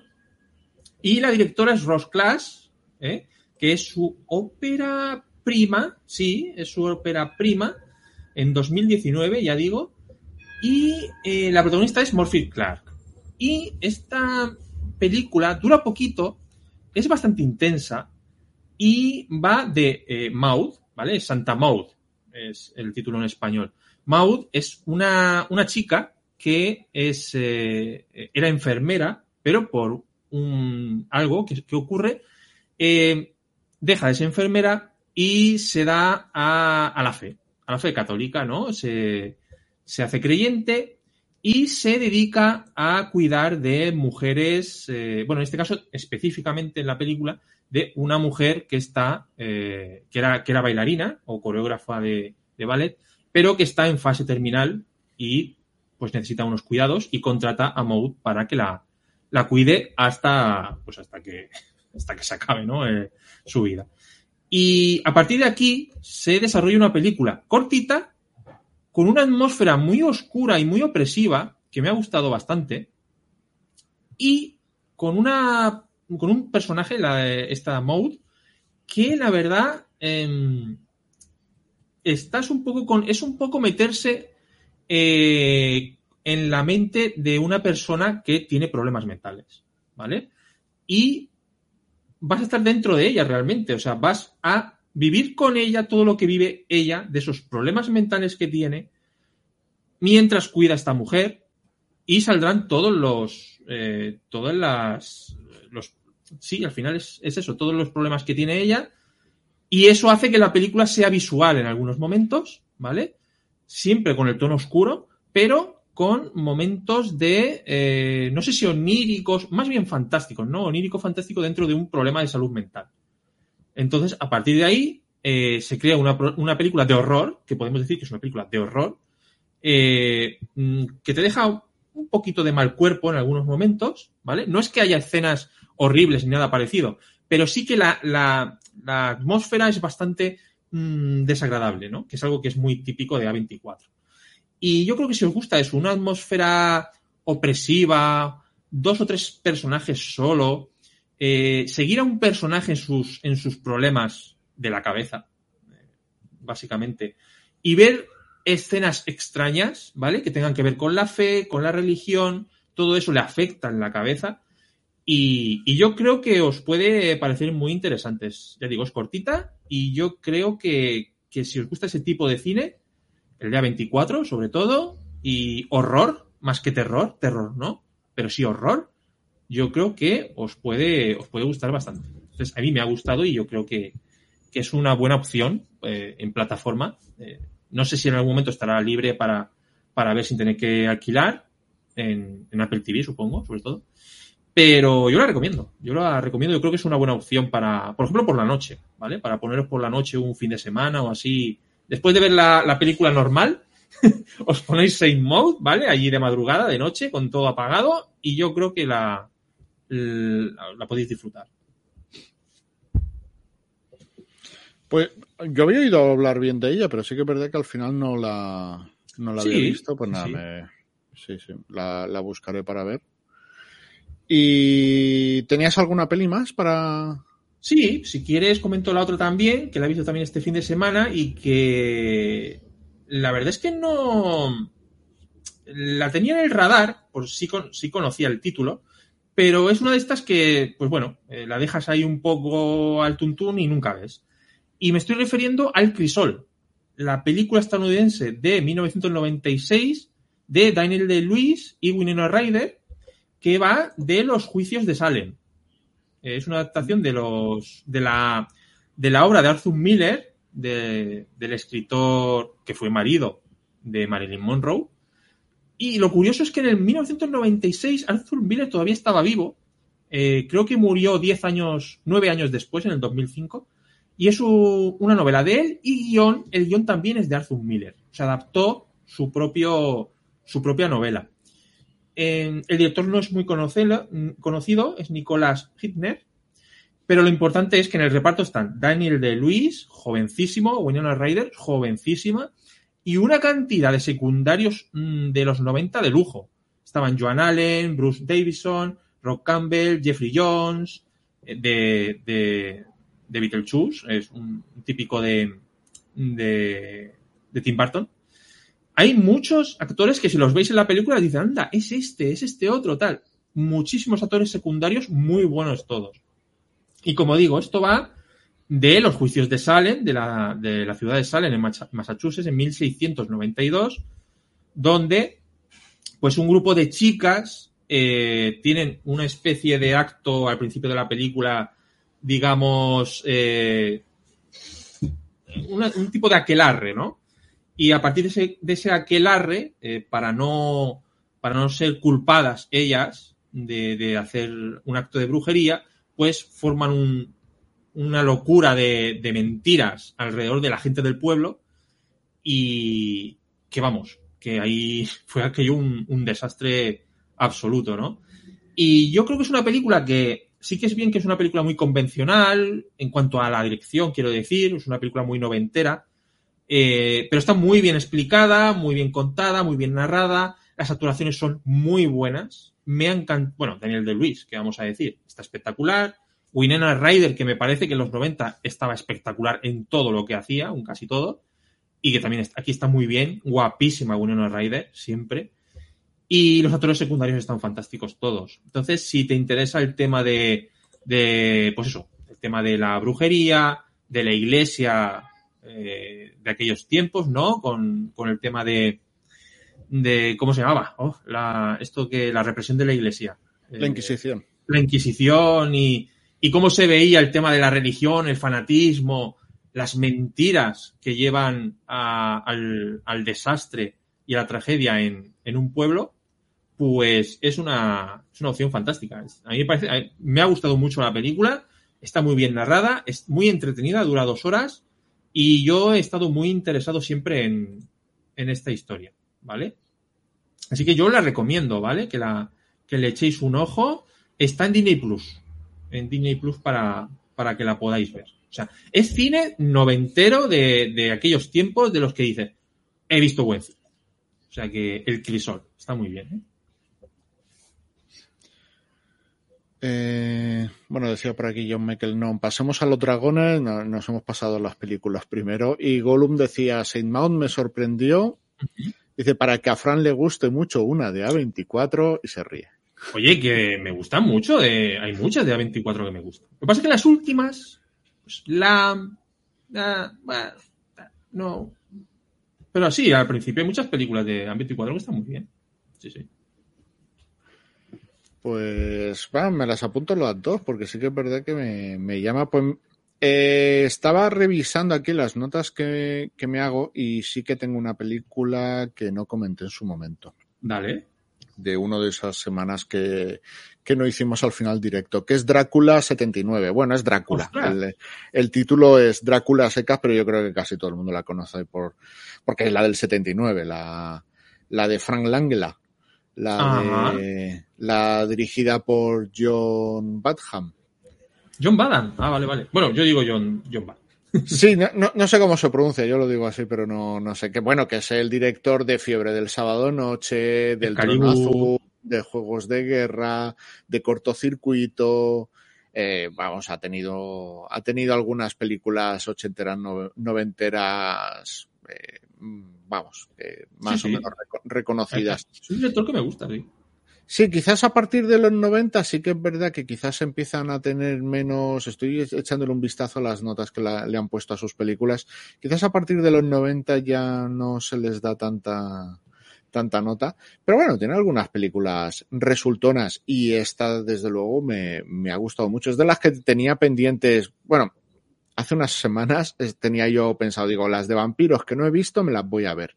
Se quedó en que vi este y ya está, porque luego tenía apuntada también por ahí la del Capitán Cronos, Capitán eh, Cazador de Vampiros, que es de la Hammer, de, de, las que me faltaban por ver, pero bueno, me quedé, vi esta y ya no, no pude ver más. Pero oye, esta me ha gustado mucho. Esta realmente figura no como adaptación de la novela, sino como adaptación de la obra de teatro. Entonces, la, hay algunas diferencias. Creo que es la primera vez, si no recuerdo mal, creo que es la primera vez que se mete la historia de amor. Fue en la obra de teatro. Entonces, esta es, Es de las primeras películas también en las que aparece eh, la historia de amor. Eh, no empieza, por ejemplo, pues con, como otras tantas adaptaciones que empiezan en el castillo de Drácula, esta, ¿no? Esta empieza prácticamente ya en el barco.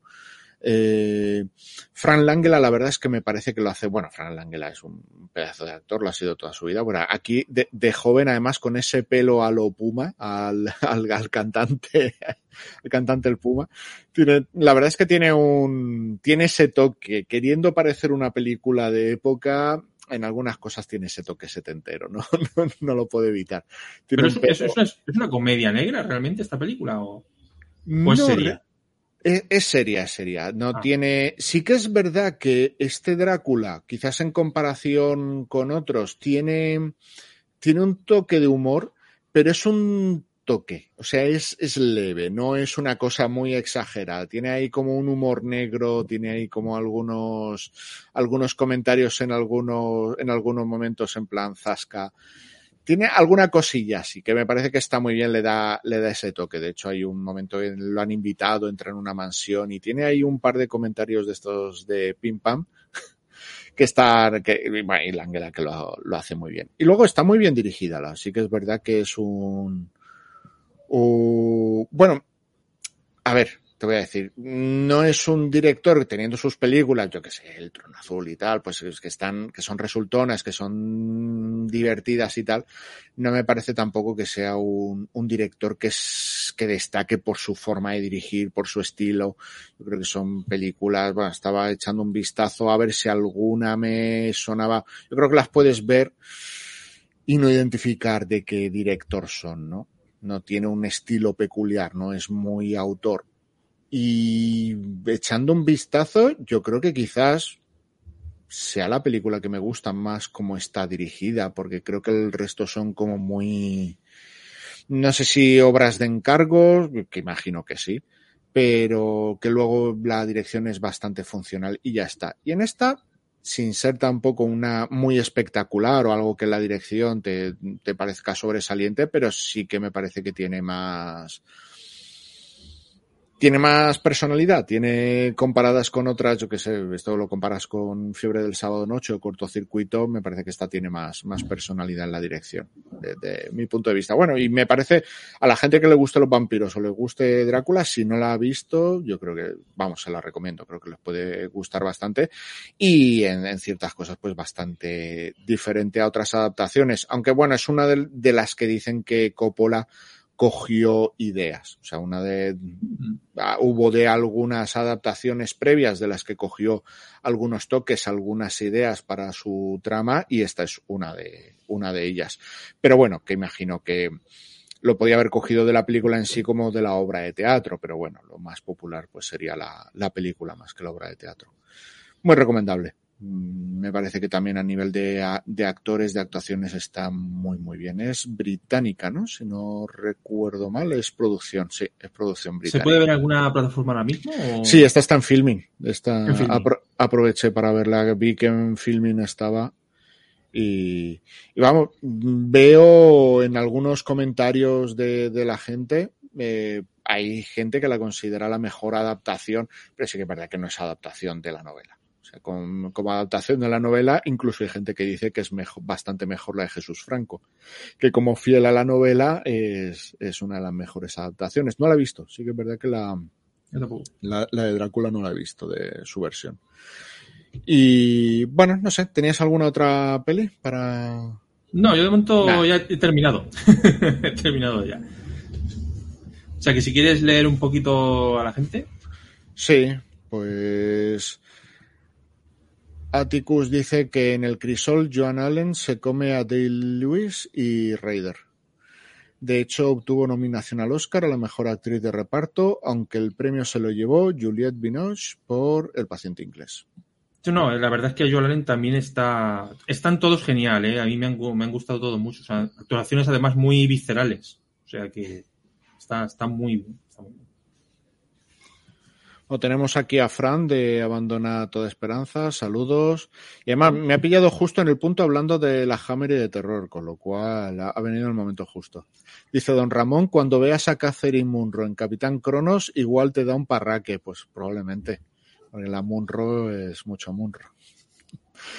Dice que Badham es muy discreto, sí, es verdad que como director no, no, tiene demasiada personalidad. No es complicado que su Drácula sea su mejor película. Pues eh, la sensación que tengo, no, no las he visto todas, eh, me faltan unas cuantas, pero de las que he visto te diría que sí, que es la que más me ha gustado. Un, pero yo un, soy más de la Hammer de Coppola. Hmm. Es un director muy eh, competente, podemos decir competente. que es muy competente, es decir, es un tipo que te saca adelante el producto y que es un producto que normalmente tiene calidad, tiene la suficiente calidad y que además es entretenido. Yo creo que es no es poco sí. decir algo de No, no, no, que va, que va. Está bien, está bien. Nada además puede tener perfectamente cinco películas que le suenan a todo el mundo. O sea, eso Total, ya, es, ya, ya, es un mérito haberse metido sí, sí. en esos proyectos, sí. Pues entonces que vamos con la casa de los dragones. Hoy estamos de casas. Vamos a darle a la, a la casa de los dragoncetes. Sí, sí. Venga, dale tú. ¿Empiezo yo? Dale, dale tú. Bueno, a mí, me ha, a mí me han gustado muchísimo, sobre todo el primero. Quizás, bueno, el segundo también me parece muy buen episodio, pero sí que el, el segundo yo creo que en algunos momentos se le ve un poquito más el tema de, de transición, de ser un episodio un poquito de, de transición, pero aún así tiene algunos diálogos, algunos momentos muy buenos. Eh, como dirección, como historia, como actuaciones, me parece que están todos fantásticos. Todos los personajes, lo que comentaba antes Chris, los, personajes, es que desde el primer episodio, después de 50 minutos, todos tienen su parte de carisma. El que, hasta el que te cae peor, te resulta carismático y, te acaba gustando, no sé, me parece que tiene, que tiene, tiene mucho mérito en eso y, y, claro, tiene mucho mérito también por la actuación. Entonces, el que vayan a cambiar, yo creo que esto es una cosa que nos está preocupando a todos, el que vayan sí. a cambiar algunos de los, de los actores porque, por ejemplo, la, la, la Targaryen joven, la... Uy, se te ha ido la imagen. Sí, ya veo. Se te ha ido. a ver si te vuelve. Bueno, de momento te oímos. Eh, espérate, lo voy a buscar porque sí es verdad que estaba antes preparándome aquí los, las fichas de IMDB y tal, pero no he, no he puesto la de la, la de la Casa de los Dragones. Eh, ¿Tú te acuerdas cómo se llama la actriz? Eh, ¿Ranira? ¿La que hace de Ranira? Sí. Eh, bueno, hay que decir que Ranira lo dicen en dobla, eh, doblado, ¿eh? Es Ranira realmente, pero como en doblaje dicen Ranira, no se han complicado. Eh, hmm yo digo que se llama Ranira. Es en Madarsi, si no me equivoco. Que la gente me, me corrija, pero creo que es en Madarsi. Sí. Ostras, pues no está ni entre los peores. O sea, cuando miras el cast, yo, yo me la esperaba ver entre los, entre los primeros y está casi al final de la, de la lista y en, la IM, en el IMDB. No sé por qué. Eh, ostras, me parece ah, que no, tiene. No, Perdón, no, no, esa, no esa, es la, esa, es la, nueva, ¿no? Esa es la nueva, sí, es Esa verdad. es la nueva, sí. Pues entonces sí. es Millie Halcock. A ver, vamos a buscar. Vale. Oh. Espérate, es que estoy Millie mirando. Halcock. Vale, sí, es Millie Halcock. Vale. Pues sí, una pena que vayan a, a ver esos cambios de, de, actores porque me parece que tiene mucho carisma, tiene, lo hace muy bien el, la relación que tiene, por ejemplo, con su tío, que ves a partir del, del, primer, del primer episodio, él luego cómo cambia, porque claro, que todo esto son, son piezas que se van moviendo en el ajedrez, se van poniendo de, de un sitio o de otro y van cambiando la, la, relación. En dos episodios ya, ya ha cambiado mucho.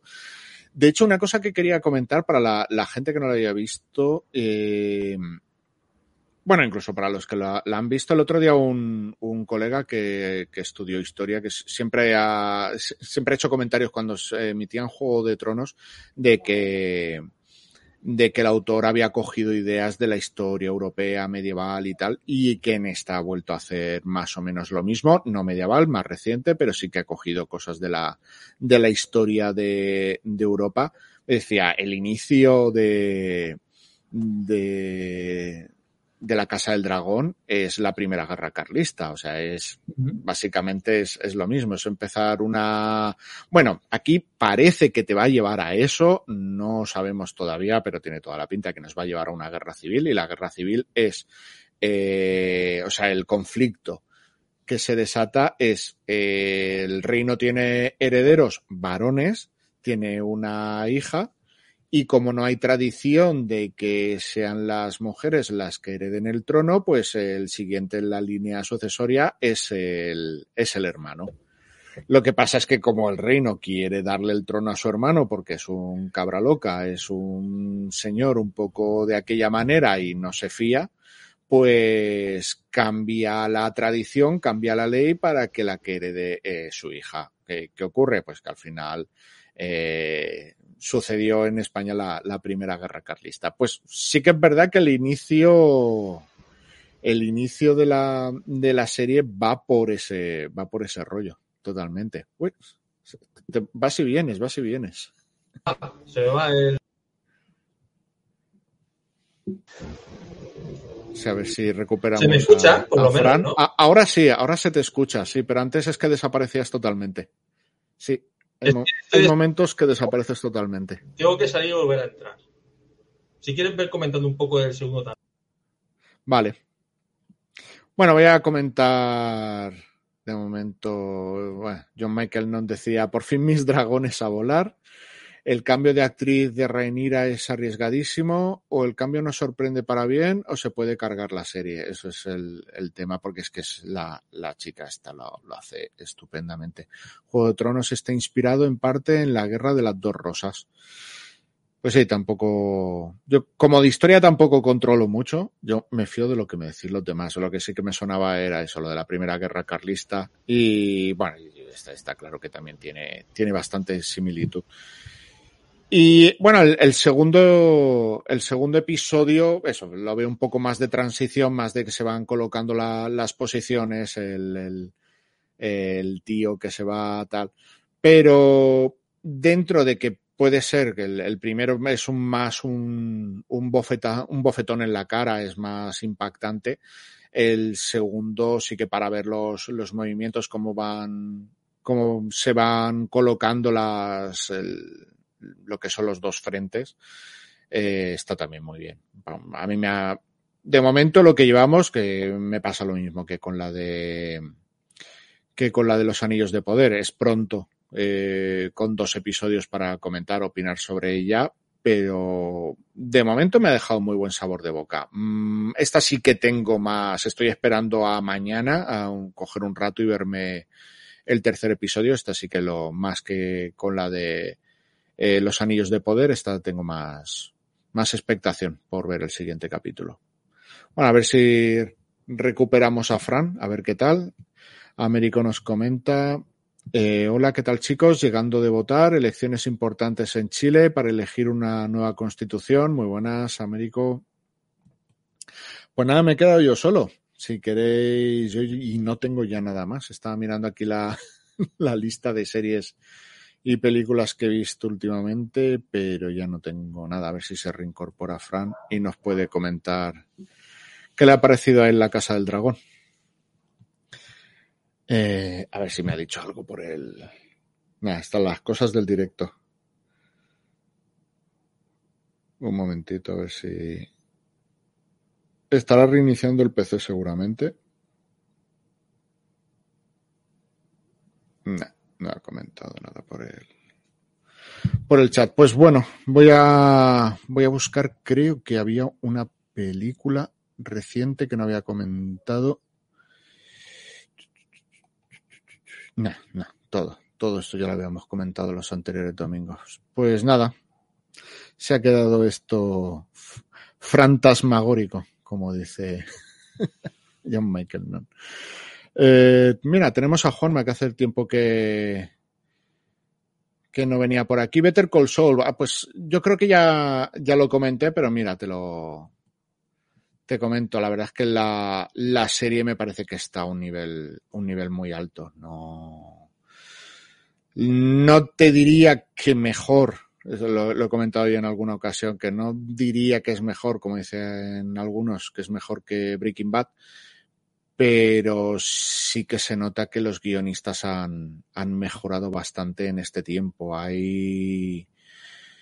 Se nota que hay una evolución en el tema de la narrativa visual eh, y lo tienen mucho más, tienen una experiencia que en Breaking Bad no tenían y en esta, en esta se nota que la tienen. Bueno, y además los, los personajes, eh, claro, el, el, el, personaje de, de Soul en, en Breaking Bad es muy carismático, está muy bien, aparece en algunos momentos, pero el desarrollo que ha tenido durante, durante todas estas temporadas, el, el cómo ha ido evolucionando desde, porque no es el mismo personaje, de, si lo coges en la primera y en la sexta temporada, no es el mismo personaje, o sea, es una persona completamente distinta. Y también lo que me ha chocado que es un personaje que no sale, si no recuerdo mal, creo que no sale en algún momento, aunque dicen que en alguna conversación sí que sale el personaje de, de ella, que eso es, quiero ponerme a buscarlo porque vamos, eh, si ya tenía a esta gente como guionistas de, eh, de serie en, muy alto nivel, si encima es verdad que han puesto el, personaje de, ella en algunos comentarios, en, en algunos diálogos en, en, Breaking Bad, si ya lo pusieron en su momento, ostras, ya, ya me parece muy fuerte, ya lo tenían todo calculado desde, desde el principio, pero el, el, el personaje de Kim Wessler eh, me parece de, de lo mejor de la serie y no me extraña que haya estado nominada. Bueno, de, lo, de hecho lo que me, me, extraña es que Ria Seahorn, que es la, la, actriz, no haya estado nominada antes al Emmy por, por mejor actriz, porque me parece que lleva unas cuantas temporadas, sobre todo en estas últimas temporadas, me parece que tiene un, un desarrollo enorme. La actriz es, es fantástica, es una, es una pasada. Eh, a ver, Américo decía, esta semana me pude ver en cines Blade Runner en los clásicos, que son reposiciones que, que os hacen por ahí en el cine. Aquí me suena que hace años, eh, yo creo que para el Final Cut hubo, hubo reposición de, de Blade Runner en, en, cine, pero me suena que fue por eso, por, por cuando se, se editó el, el Final Cut en, en DVD y Blu-ray. ¿Cuándo estrenan la nueva de Fincher? Nos pregunta John Michael. No, pues no tengo ni idea, pero voy a buscarlo a ver si, si viniera. No sé si todavía quizás sea demasiado, demasiado pronto para saberlo. 2023, pero no veo fecha concreta, solamente pone 2023. Sí, no pone nada más. The Killer 2023, David Fincher. Parece que no hay nada más de momento. Gollum dice que el mejor personaje femenino de la televisión, Ramón. Eh, hombre, no diría tanto, pero, pero sí, Kim Wessler es, es un personaje que está muy, muy bien construido. Y también todo el desarrollo que ella tiene. De hecho, hay un episodio que hace como un flashback contándonos una historia de ella cuando era niña con su madre. También me parece tremendo y la, la niña que la interpreta ella de joven de actriz también. O sea, está, está al nivel totalmente, me parece, me parece fantástica. Dice Gollum a nivel interpretativo de transmitir emociones y provocar emoción con su viaje de seis temporadas. Tal cual. Es que es eso. Es que no son, no son los mismos personajes ninguno de los dos, de cuando empieza la serie y cuando acaba. Tremenda King Wexler, Dice Américo, si durante tres meses harán clásicos. Ah, pues está muy bien. Aquí la verdad es que llegan, de vez en cuando sí que llegan, pero más por el tema de aniversarios, no sé cuánto aniversario del padrino. Del padrino hubo, hubo alguno hace poco. Pero sí estaría bien que pusieran algunas más a menudo, o sea, de, de restrenos. Dice Américo que entre ellas Mad Max, Superman, Casablanca 2021 Shawshank Redemption, El Exorcista, El Resplandor, Postergate, entre otras clasicazos. Genial. Y dice John Michael Non, ¿se habrá más temporadas de Fargo? Pues ni idea. La verdad es que de, de Fargo pensaba que lo habían dejado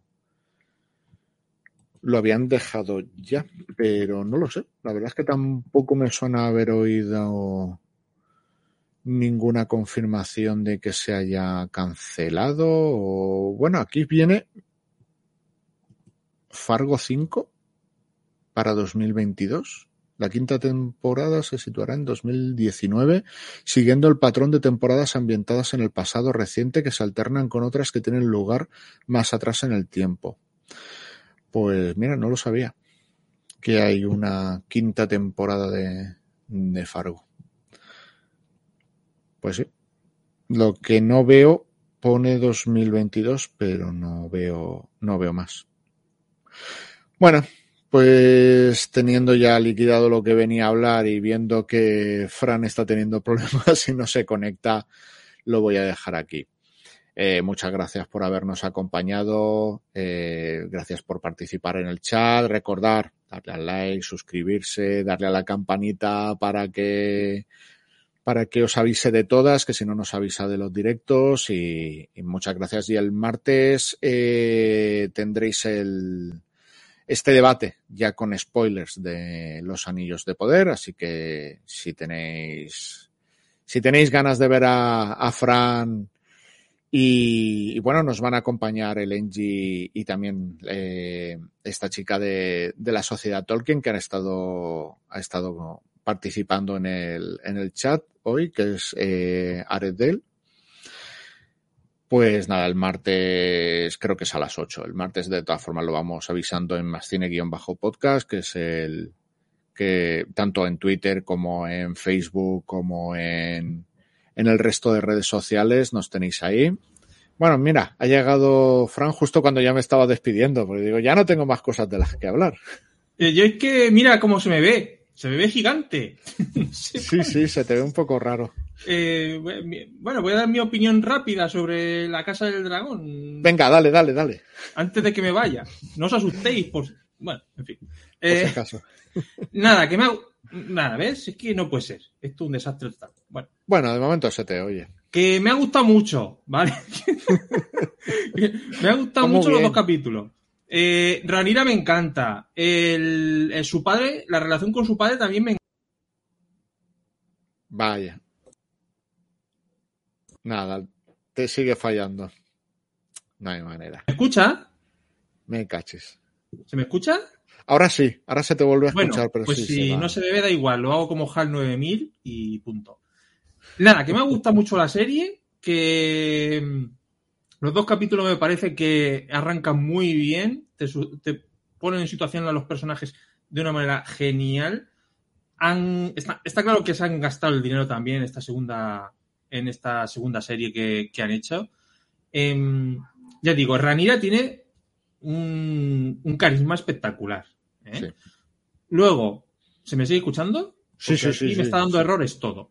Eh, luego, la, la, la, amiga me parece que da un juego espectacular. O sea, el, el, lo que es la familia Hightower, ¿no? De Otto Hightower y, y, su, y su hija, me, me encantan. Me encantan. No sé lo que van a durar, pero, pero me encantan. También te digo, no sé lo que durarán. Exacto, no sé lo que durarán, pero me encantan. Eh, el rollo que tiene. Eh, me gusta el rollo del padre y la hija. Tiene unos diálogos muy chulos. Y, y también empezar con un rey que parece un rey bastante sensato después de ver eh, el desastre de reyes que hubo en, en, Juego de Tronos, pues oye, también da gusto, ¿no? Ver un rey que tiene cierta sensatez.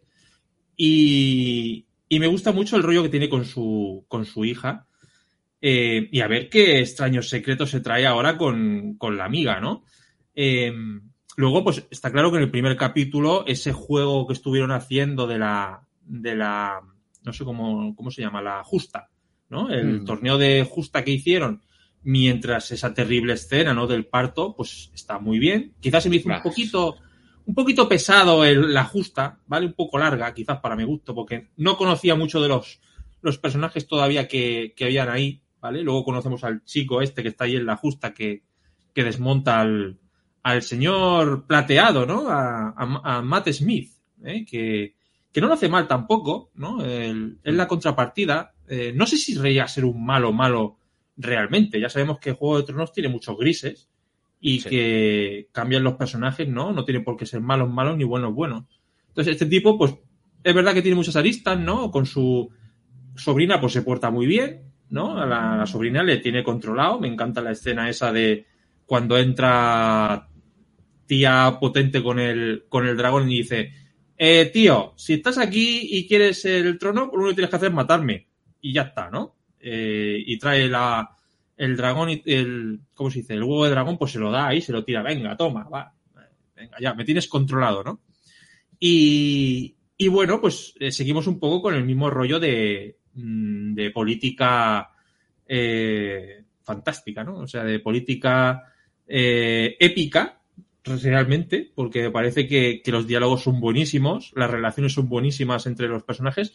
Otto Hightower tiene ahí un rollo ahí escribiendo cosas para gente. Ya veremos a ver de dónde sale todo eso y a quién está escribiendo y demás.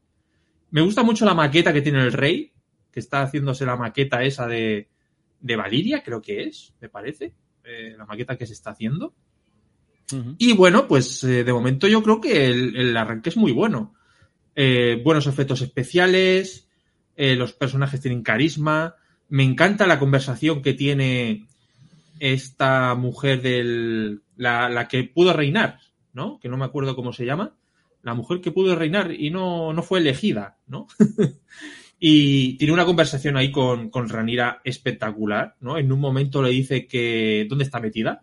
Está metida en un mundo de hombres, que le tiene que dar una, una lección de que ella tiene que aprender que los hombres hacen lo que quieren, que ella, por mucho que sea la, la heredera, al final eh, su padre tiene que, tiene que casarse con otra mujer y no se sabe lo que va a pasar y que enseguida le pueden quitar el trono. O sea, me encanta todo eso. Vamos a ver cómo, cómo avanza la serie. Y a mí también me da un poquito de miedo eh, ese cambio de personajes. Ese, esos cambios de, de, de, periodos, ¿no? De tiempo. De hecho, creo que la tercera temporada ya van a salirse a. van a pasar dos años o algo así. Eh, sí que es verdad que quiero ver a Olivia Cook, que, supongo que saldrá eso en el quinto o por ahí, cuando hagan el cambio de, personajes. Pero vamos a ver Ranira. Es verdad que es arriesgado el cambio de personajes cuando te has habituado tan pronto a estos actores. Eh, no, creo que no lo van a cambiar todos, lógicamente. Solo, creo que solo cambian los más jóvenes. Vamos a ver, vamos a ver qué tal. De momento el arranque muy bueno, eh, muy disfrutable la serie y a ver cuándo nos dan el primer golpe. vamos a ver cuándo nos dan el primer tajo, ¿no? Un poco. Estamos todos esperando la primera boda roja, ¿no? De, bueno, de no sé serie. si a ese nivel, habrá algo a ese nivel, pero, pero bueno, vamos a ver. También he leído por ahí que los dragones van a tener cada uno su, su propia personalidad, que eso está muy chulo, ¿no? Y cada, ya hemos visto un poquito de cada dragón, poquito, pero se ha visto que uno es más, eh, como es más echado para adelante, más cabroncete, el de Ranira es, es otro estilo, ¿no? Diferente. Y, y, bueno, eso puede dar, puede dar juego. Pues voy a leer lo que. Porque John Michael no se ha alegrado de que hayas vuelto. Dice, Fran. Hombre, gracias, que alguien se alegre. y dice, padre y hija Hightower van a ser más malos que la quina. Pues a mí me caen bien. no sé, pero. Y dice que George R. R. Martin, con el paso del tiempo, será considerado un nuevo Maquiavelo o superior al viejo Nicolás. Eh, bueno, sí, es que el pequeño Nicolás. El pequeño Nicolás debería estar en esta serie. O sea, sería más odiado que Jeffrey Baratheon. Era Jeffrey Baratheon, ¿no? Sí. Sí, sí, sí. Pues sería más odiado que él. O sea, lo conseguiría. Pero bueno, que veis que se pueden disfrutar de, la, de, de los anillos de poder y de la Casa del Dragón, no pasa nada. Sí, sí, además hemos tenido una racha, este año no nos podemos quejar, hemos tenido no. Better Call Saul, hemos tenido Severance, hemos tenido unas pedazos de series. Muy buenas series. Muy, muy buenas, sí. Stranger Things incluso también. Sí, la cuarta de Stranger Things ha sido muy, bueno. muy buena. La verdad es que en, en, cuestión de series hemos tenido muy buenas. Muy buenas. Luego llegará The Witcher y pegaremos el bajón. Y pegar el bajón. Ostras, la segunda sigo sin, sin verla, ¿eh? eh ostras, no sé. ¿eh? No, o sea, no me he atrevido. Uf. Uf. Pues nada, bueno. Pues nada, si quieres lo dejamos ya. Uh, por aquí yo creo que ya Sí, ya llevamos casi, casi dos horas. Pues nada, bueno, lo mismo, repetir lo mismo que decía antes. Eh, muchas gracias por habernos seguido, por estar aquí en el, en el chat y, y nos vemos el, el, martes, ¿no? El martes a las 8, el debate de los anillos de poder. Sí, si me deja la cámara, sí. Sí. pues nada, el martes nos vemos y muchas gracias. Hasta, Hasta luego, luego desde Valinor.